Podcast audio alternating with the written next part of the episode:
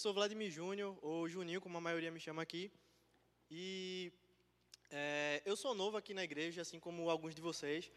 É, esses últimos tempos, Deus tem trazido muitas pessoas novas para cá. E eu sou uma dessas pessoas.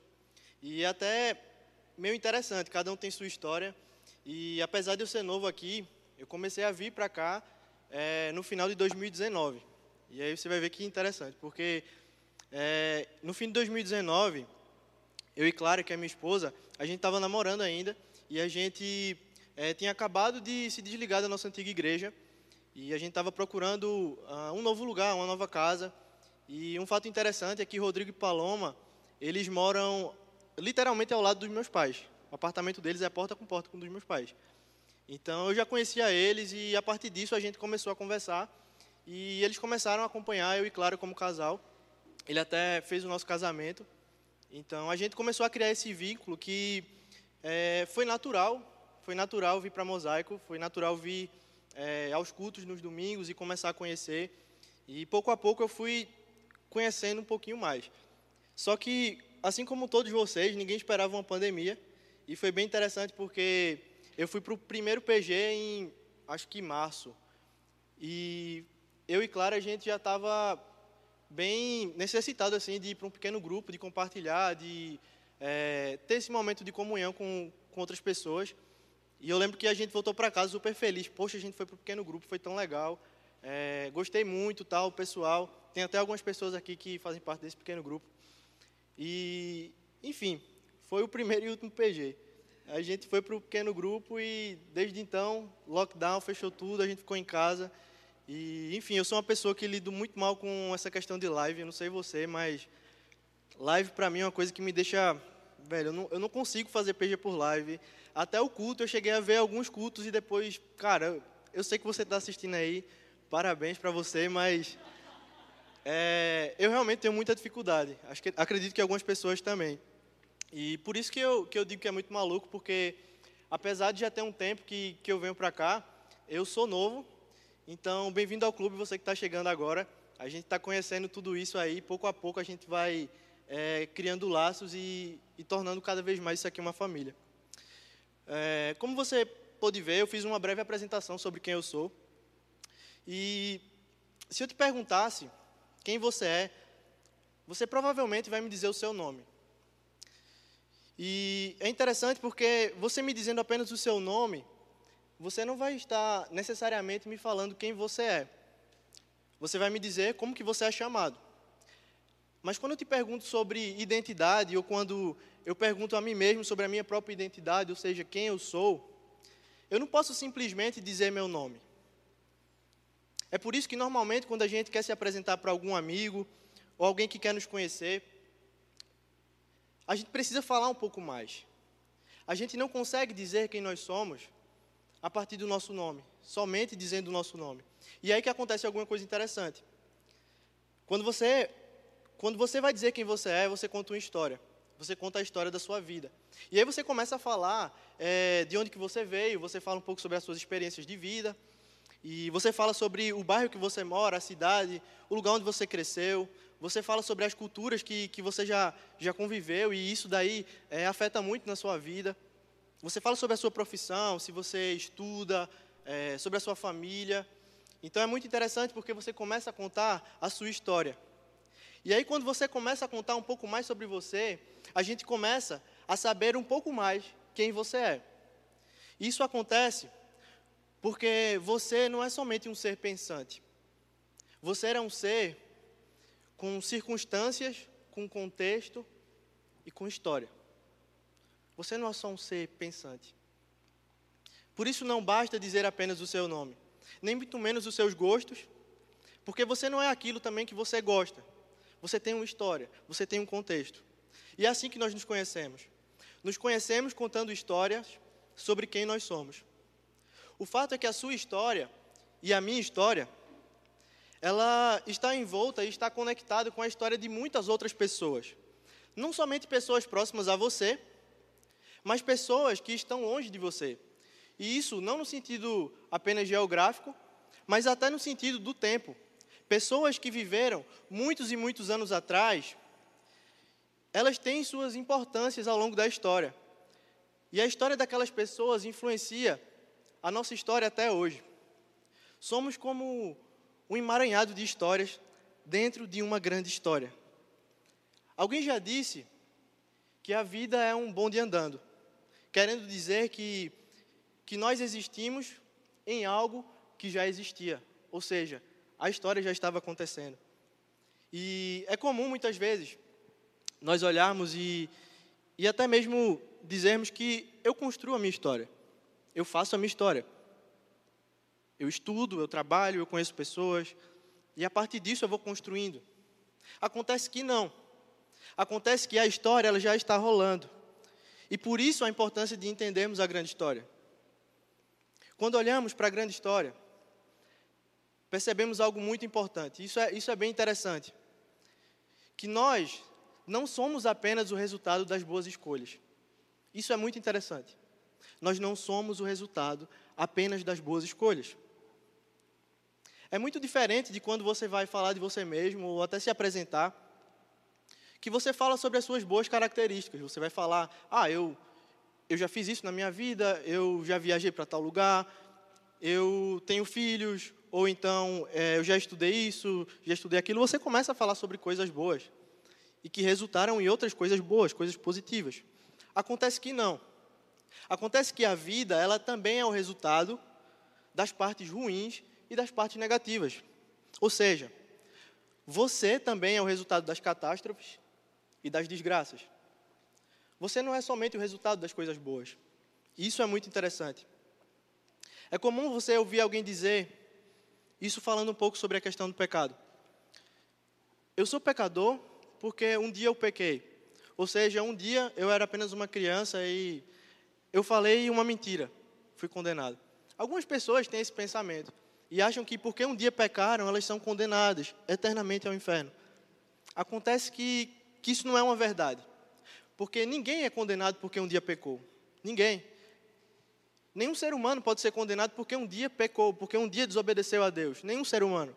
Isso tem tudo a ver com a grande história. Porque, na verdade, você é condenado porque em Adão, lá no passado, você foi condenado junto com toda a humanidade.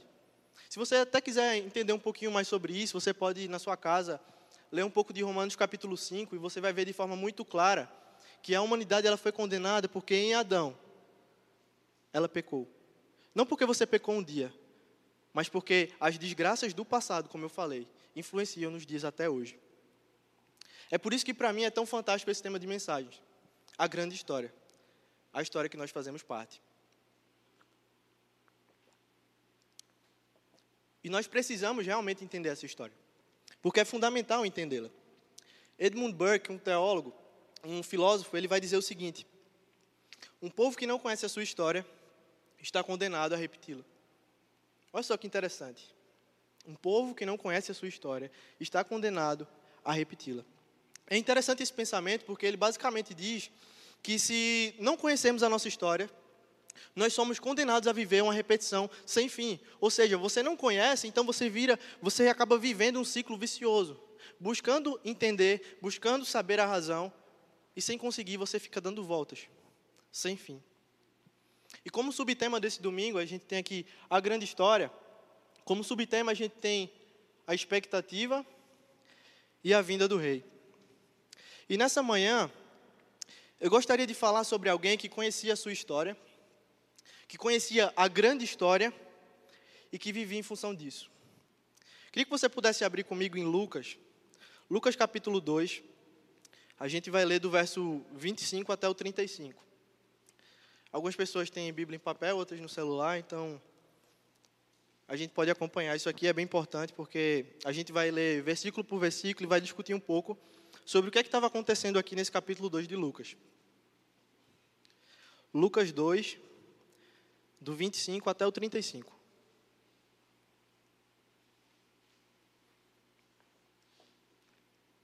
Que vai dizer o seguinte: Havia em Jerusalém um homem chamado Simeão.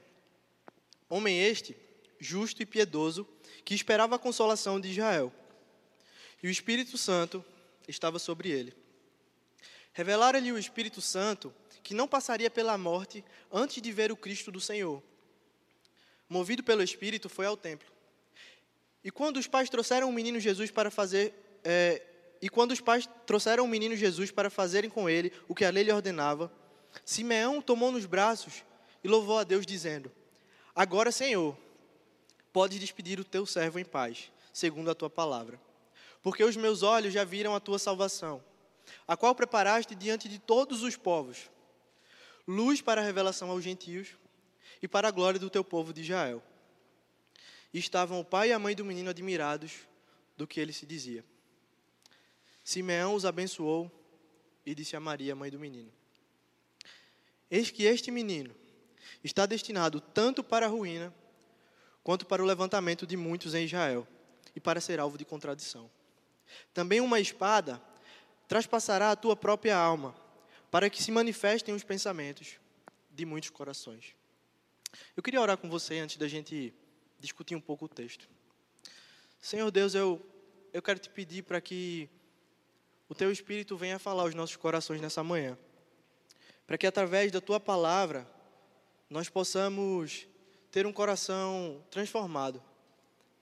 Para que o Senhor fale a cada um individualmente, de acordo com aquilo que o Senhor quer falar, com aquilo que o Senhor tem para ensinar nessa manhã. Usa esse texto, Senhor. Usa a tua palavra. Eu sei que ela não volta vazia. Em nome de Jesus. Amém. Olhando um pouco para o contexto do que estava acontecendo aqui em Lucas, é, o texto ele vai me apresentar um homem que aparentemente ele já, já era velho, alguém que já tinha uma idade avançada, e como diz o verso 1, ele era alguém justo e piedoso. Duas palavras aparecem aí no começo do texto. Simeão era alguém justo e piedoso. Ou seja, o texto define que esse judeu era alguém diferente. Diferente de muitos judeus da sua época.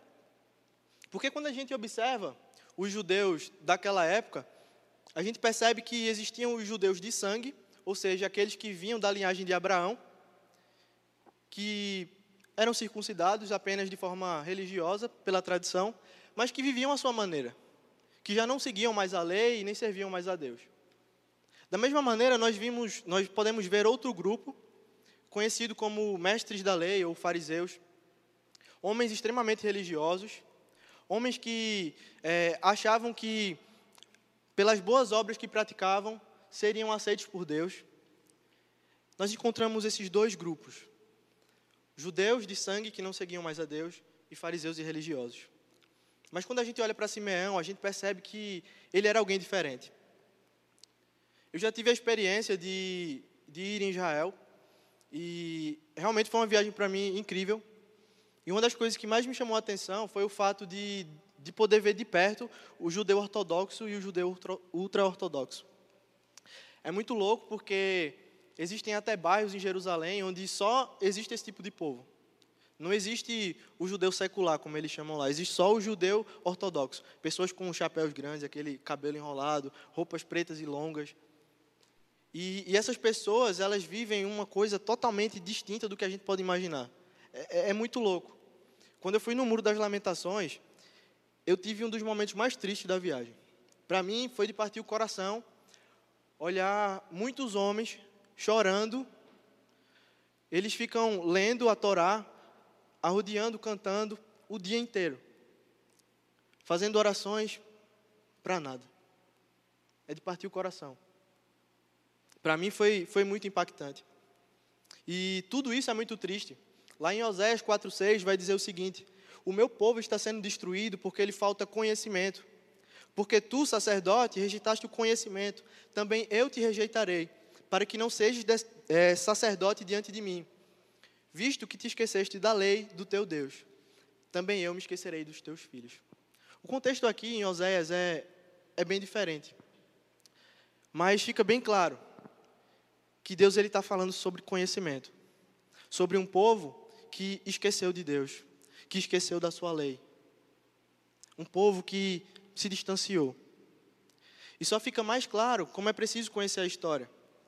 Mas não somente a história, porque quando nós olhamos para Simeão, nós percebemos algo diferente.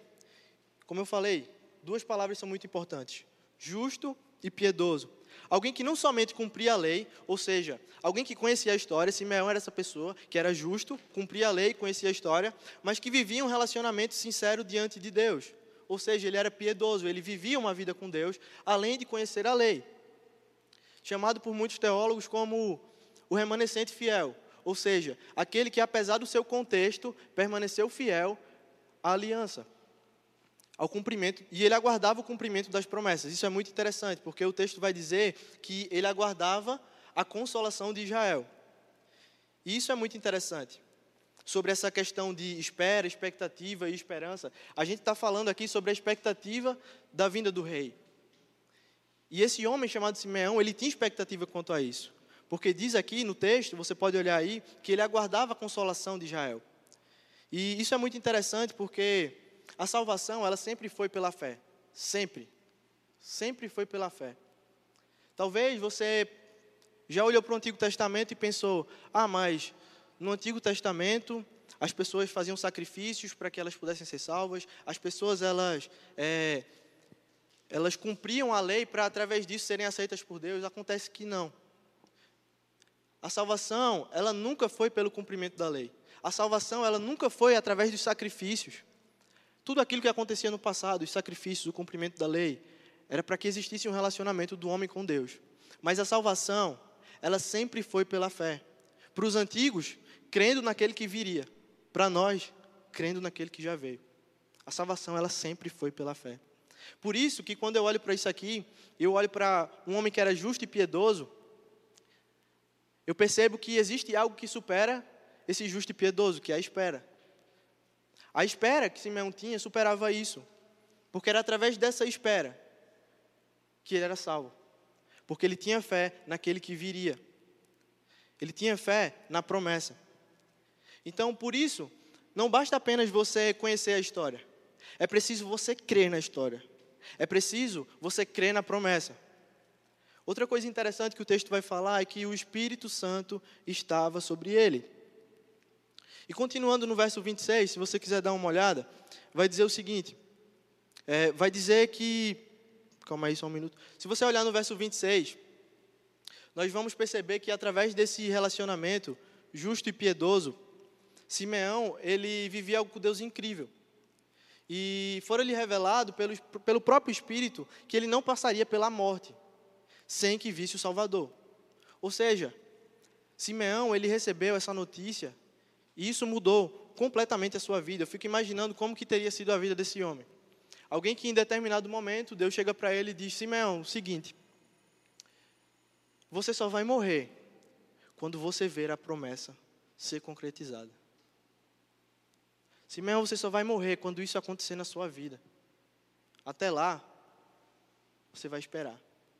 E é interessante porque muitos outros esperaram, muitos, muitos outros. Mas Simeão foi essa pessoa escolhida. E quando a gente olha para o texto também, a gente percebe que o mesmo Espírito, ele direciona Simeão até o templo. E quando ele chega no templo, ele se encontra com Jesus. Jesus, naquele momento, estava sendo levado pelos seus pais para um momento de sacrifício, pela circuncisão que ele tinha feito, que era um, um ato simbólico feito naquela época para marcar quem realmente era judeu, quem fazia parte da aliança. E após isso, os pais faziam um sacrifício. E exatamente nesse momento, Simeão, lá em Jerusalém, ele encontra essa criança. E o verso 28 vai dizer o seguinte: Simeão tomou nos braços e louvou a Deus, dizendo: Agora, Senhor, podes despedir em paz o teu servo, segundo a tua palavra, porque os meus olhos já viram a tua salvação a qual preparaste diante de todos os povos, luz para a revelação aos gentios e para a glória do povo de Israel. Quando eu olho para essa parte do texto, eu, eu simplesmente acho incrível. Porque quando eu, eu leio narrativas, ou seja, uma história, eu sempre fico viajando. Eu sou um cara que gosto muito de, de filmes, de séries, de livros que, que, que, são narrativos, que contam sobre algumas histórias. E, e eu gosto de ficar imaginando aquela cena. Eu gosto de ficar imaginando. E quando eu vejo isso aqui, eu fico pensando, poxa, Simeão ele estava entrando lá naquele templo cheio de pedra. E os mercadores estavam lá fora e de repente ele encontra aquela criança e o Espírito Santo direciona ele àquela criança e quando ele chega lá, ele toma aquela criança nos braços. Isso para mim é, é, incrível. Eu fico imaginando ele pegando a criança nos braços, com os olhos cheios de lágrima e com seu coração cheio de alegria. Sim, agora eu encontrei o sentido da minha vida. E é por isso que ele vai dizer de forma muito clara: Senhor, agora se o Senhor quiser, pode me levar, porque tudo eu já vi. Ele vai dizer: Agora, Senhor, podes despedir o teu servo em paz, segundo a tua palavra, porque os meus olhos já viram a tua salvação. E olha só que incrível. Jesus nem tinha morrido ainda. Mas Simeão olha para aquela criança tão pequena e diz: Os meus olhos já viram a tua salvação. Naquele momento, Simeão, ele tinha nos seus braços o Salvador da humanidade. E olha só que loucura e, e como é um paradoxo, porque Simeão, ele tinha nos seus braços a criança que sustentava todo o universo. Esse momento realmente foi incrível, porque a concretização da promessa estava lá. O Deus encarnado estava nos seus braços. E é por isso que ele vai dizer: Senhor, eu tenho tudo, pode me levar se quiser. É como se ele tivesse olhado para a gente e dito assim: Sabe, zerei a vida. Não tem mais o que fazer. Eu já vi, posso morrer. Mas Simeão, ele também fala algo muito importante sobre a salvação. O verso 31, ele vai dizer o seguinte: A qual preparaste diante de todos os povos. E isso é muito importante. Porque ele deixa muito claro que é para todos. Todos os povos. O verso 32: Luz para a revelação aos gentios e para a glória do teu povo de Israel. A gente consegue enxergar dois povos, gentios e Israel. Eu queria falar primeiro sobre Israel, apesar de ser o segundo. Eu queria falar um pouquinho sobre Israel. Na grande história do povo judeu, e a gente já pôde ver isso ao longo da série, a gente encontra alguns personagens e a gente vê que, que o povo anseia por um libertador. O povo anseia por redenção.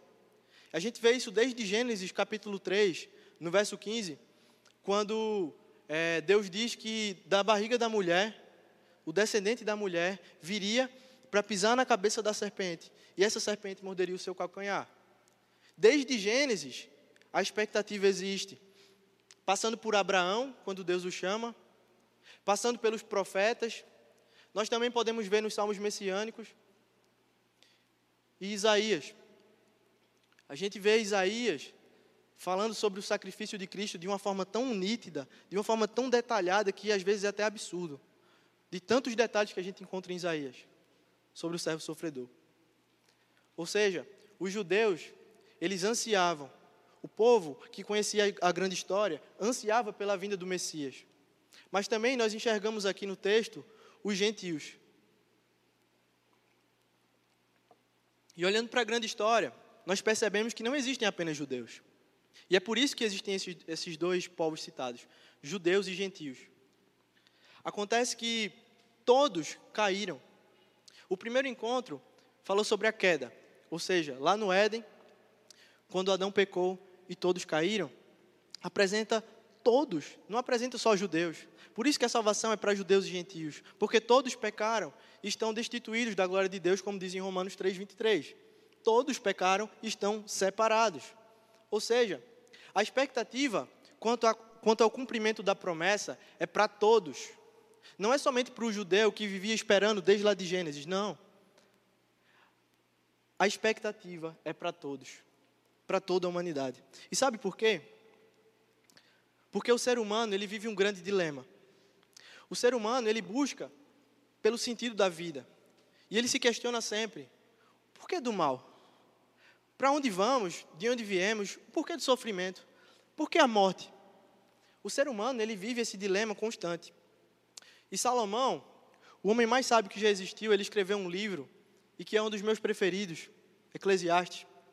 E ele vai dizer o seguinte, Eclesiastes 3,11: Tudo fez Deus formoso no seu devido tempo. Também pôs a eternidade no coração do homem, sem que este possa descobrir as obras que Deus fez, desde o princípio até o fim. Ou seja, o ser humano ele nasce com um desejo por eternidade. O ser humano ele tem um desejo insaciável dentro dele. E ele foi criado para viver em comunhão com Deus. Acontece que depois da queda, isso já não é mais possível. E é por isso que esse desejo toma conta do homem. Como disse Dostoiévski, existe um vazio no homem, do tamanho de Deus. E mesmo não conhecendo essa promessa, esse vazio existencial toma conta de um jeito que ele é maior do que você mesmo.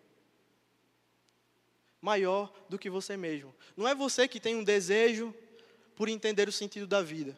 É o, é, o, desejo por entender o sentido da vida é, é tão grande que ele é maior do que você. Ele é que tem você. Não é você que tem esse desejo. Entender o sentido da vida e o que nos rodeia é a maior crise de todas. Um filósofo chamado Jacques Derrida, ele define essa natureza humana como uma natureza que busca sentido. O ser humano, ele constantemente busca o sentido da vida.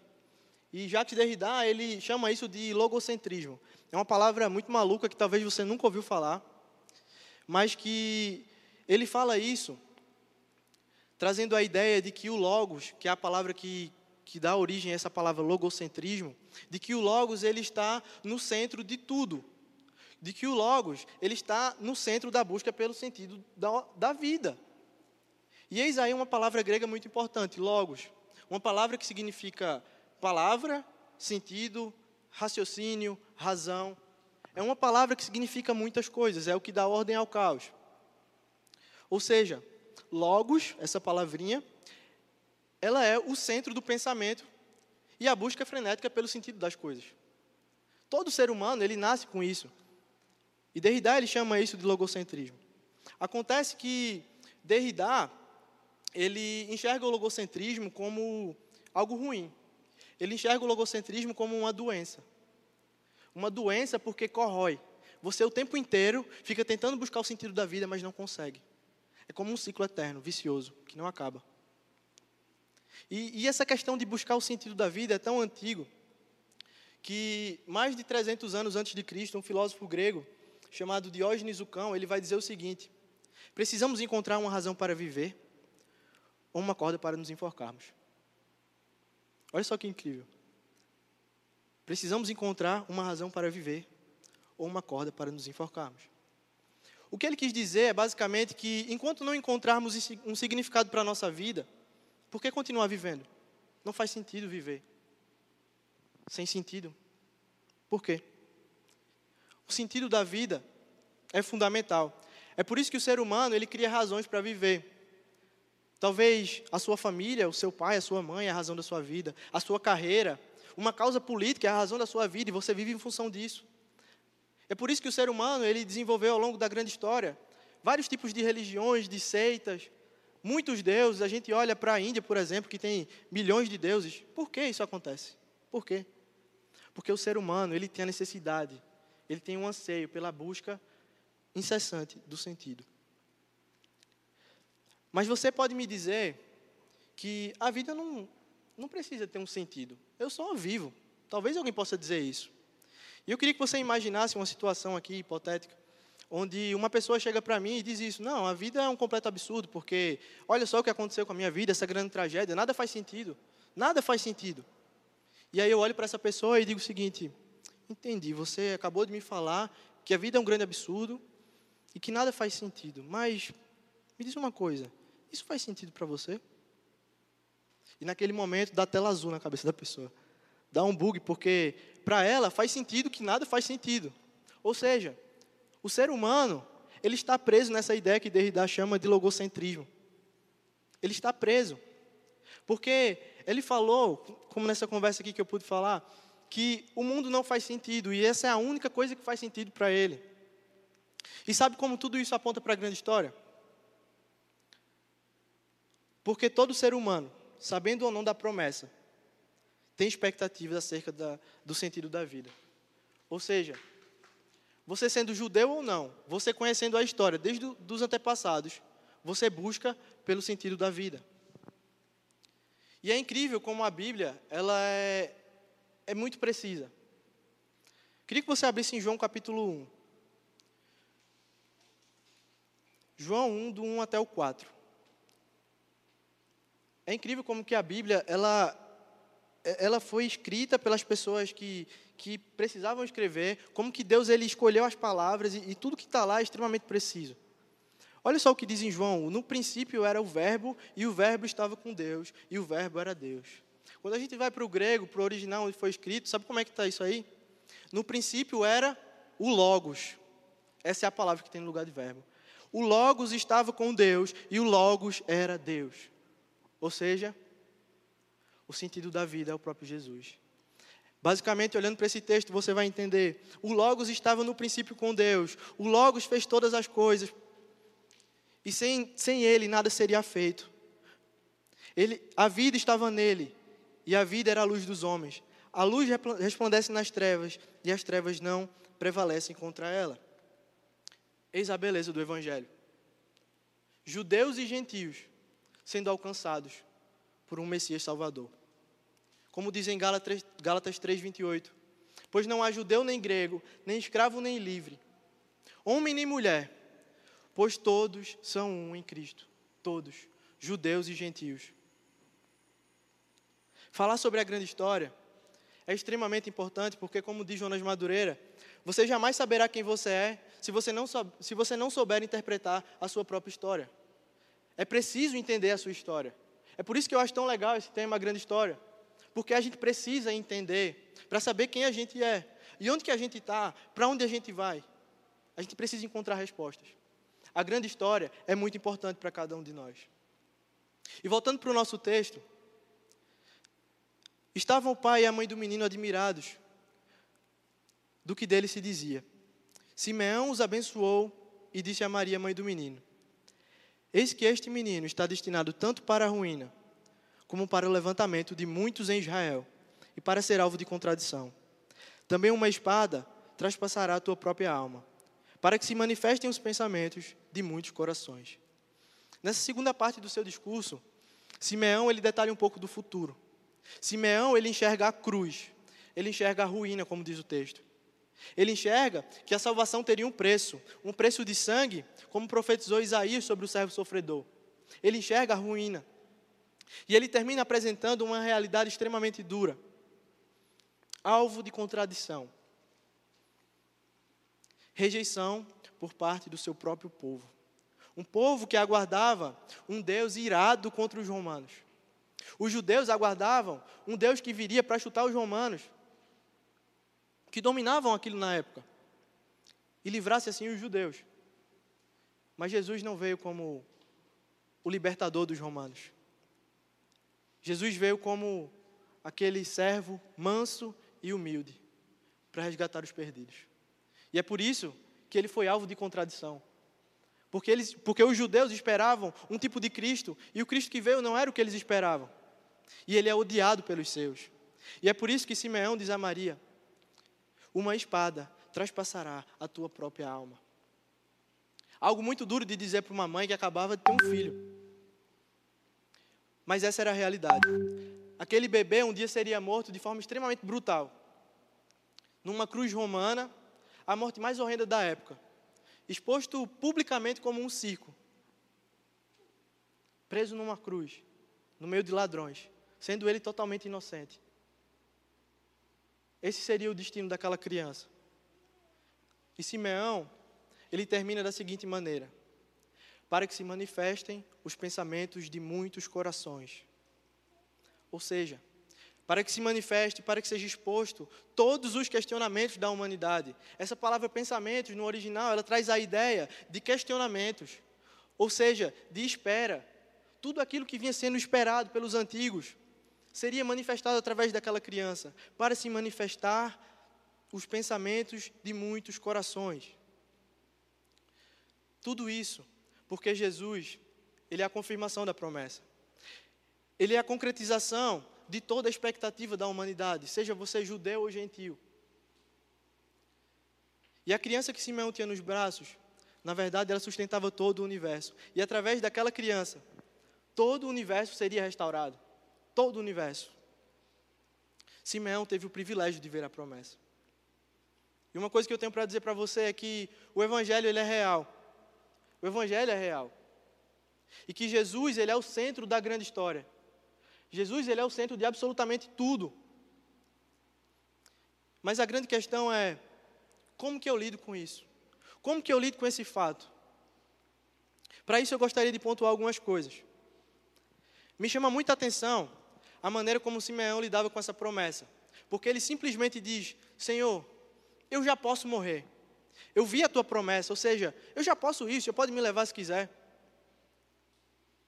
Alguém que depositou toda a sua esperança numa promessa verdadeira. E por que, que eu falei sobre promessa verdadeira? Por que promessa verdadeira? Porque promessa, ela gera esperança. Promessa, ela gera expectativa, como a gente tem ali.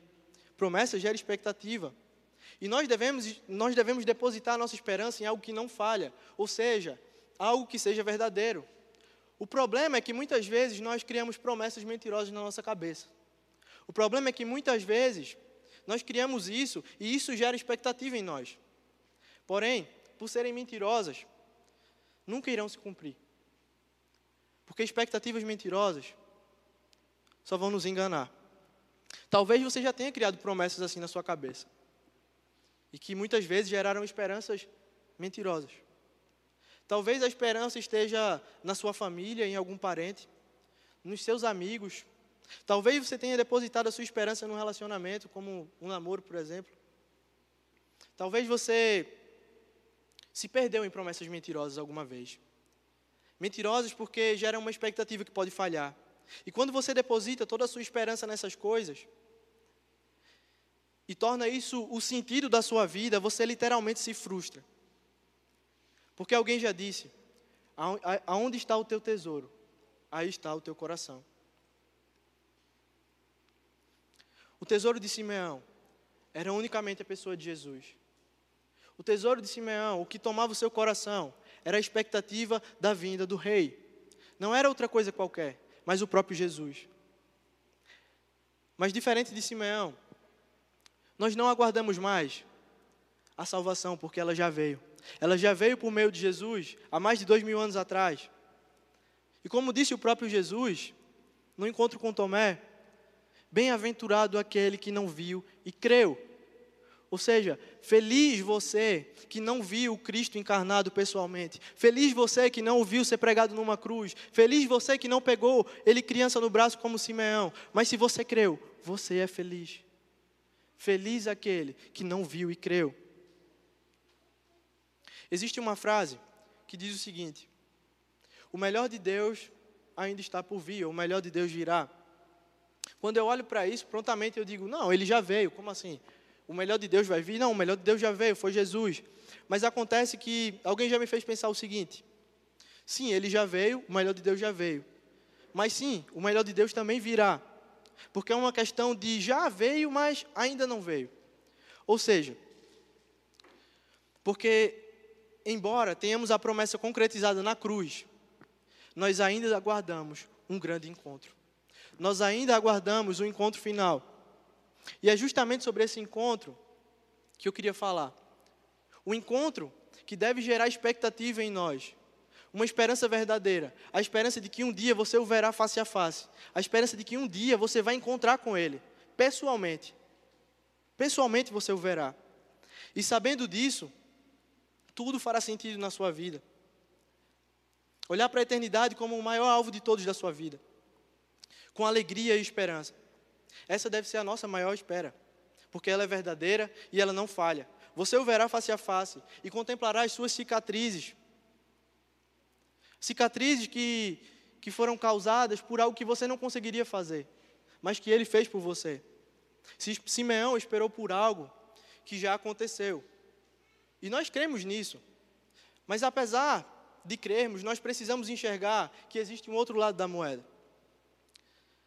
Nós precisamos aguardá-la com a mesma expectativa que movia a vida de Simeão. Como disse C.S. Uma vez, tudo que não é eterno é eternamente inútil. Não é errado viver, não é errado que você planeje a sua vida, que você tenha sonhos, que você deseje construir a sua vida aqui na terra. Porém, quando colocamos isso numa balança, e do outro lado, colocamos a eternidade com Deus e o encontro final com Ele, não existe nenhuma comparação. A nossa expectativa é diferente da de Simeão. A nossa expectativa já não é mais com a primeira vinda, mas com a segunda vinda de Cristo. Quando nós, nós encontraremos com Ele. O peso da eternidade é incomparável. Uma coisa que eu gosto muito de dizer é que A maneira como você enxerga a eternidade, ela vai definir a sua realidade aqui. Porque como você olha para lá, vai dizer como que você vai tratar o seu próximo. Vai dizer como que você vai lidar com as expectativas aqui na terra. Vai dizer como que você vai lidar com frustrações. Como você olha para a eternidade, define a sua realidade. Porque a sua casa, ela não é aqui. A sua casa é em outro lugar. A sua casa não é aqui. Isso gera em nós uma esperança que nunca, nunca falhará. E é por isso que eu gostaria de encerrar lendo um texto com você. Apocalipse 5, a partir do verso 11. Apocalipse 5, a partir do 11, que vai dizer o seguinte: Vi uma voz de muitos anjos ao redor do trono, dos seres viventes e dos anciãos, cujo número era de milhões de milhões e milhares de milhares, proclamando em voz, em grande voz: Digno é o cordeiro que foi morto de receber o poder, e a riqueza, e a sabedoria, e a força, e a honra, e a glória, e o louvor. Então ouvi que toda criatura que há no céu, e sobre a terra, e debaixo da terra e sobre o mar, tudo que neles há estava dizendo: Aquele que está assentado no trono e ao cordeiro, seja o louvor, e a glória, e a honra, e o domínio pelos séculos dos séculos. É real. Eu queria que você abaixasse sua cabeça nesse momento e que você visualizasse esse encontro com Jesus. E que a sua expectativa esteja firmada nesse encontro. Porque esse encontro ele não falha. Porque é uma promessa verdadeira. Não é uma promessa mentirosa que vai falhar. Mas você o verá.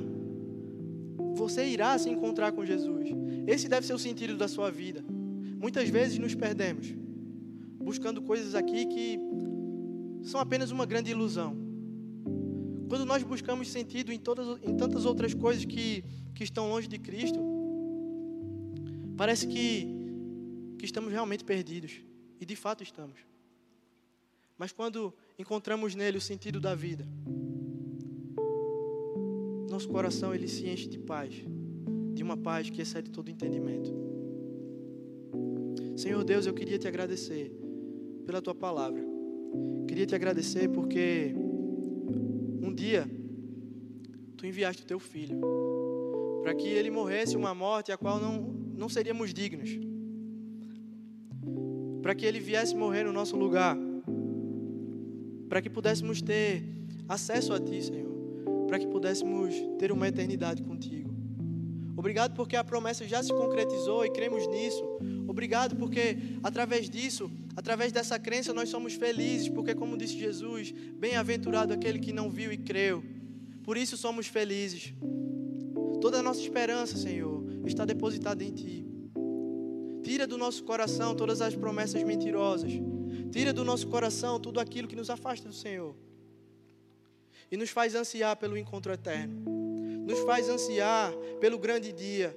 Nos faz desejar esse grande dia, Pai nos faz visualizar isso dia a dia. Porque a maneira como nós enxergamos isso define muito, muito do que nós vivemos aqui na terra. Nos ajuda a entender que a nossa vida é nos céus e que a nossa vida é na eternidade e que tudo isso aqui é passageiro, como disse o próprio Salomão. Tudo isso é como o vento, é rápido, vai embora, mas é a eternidade, é para todo sempre e para todo sempre contigo é o melhor que pode existir. No teu nome, Jesus. Amém.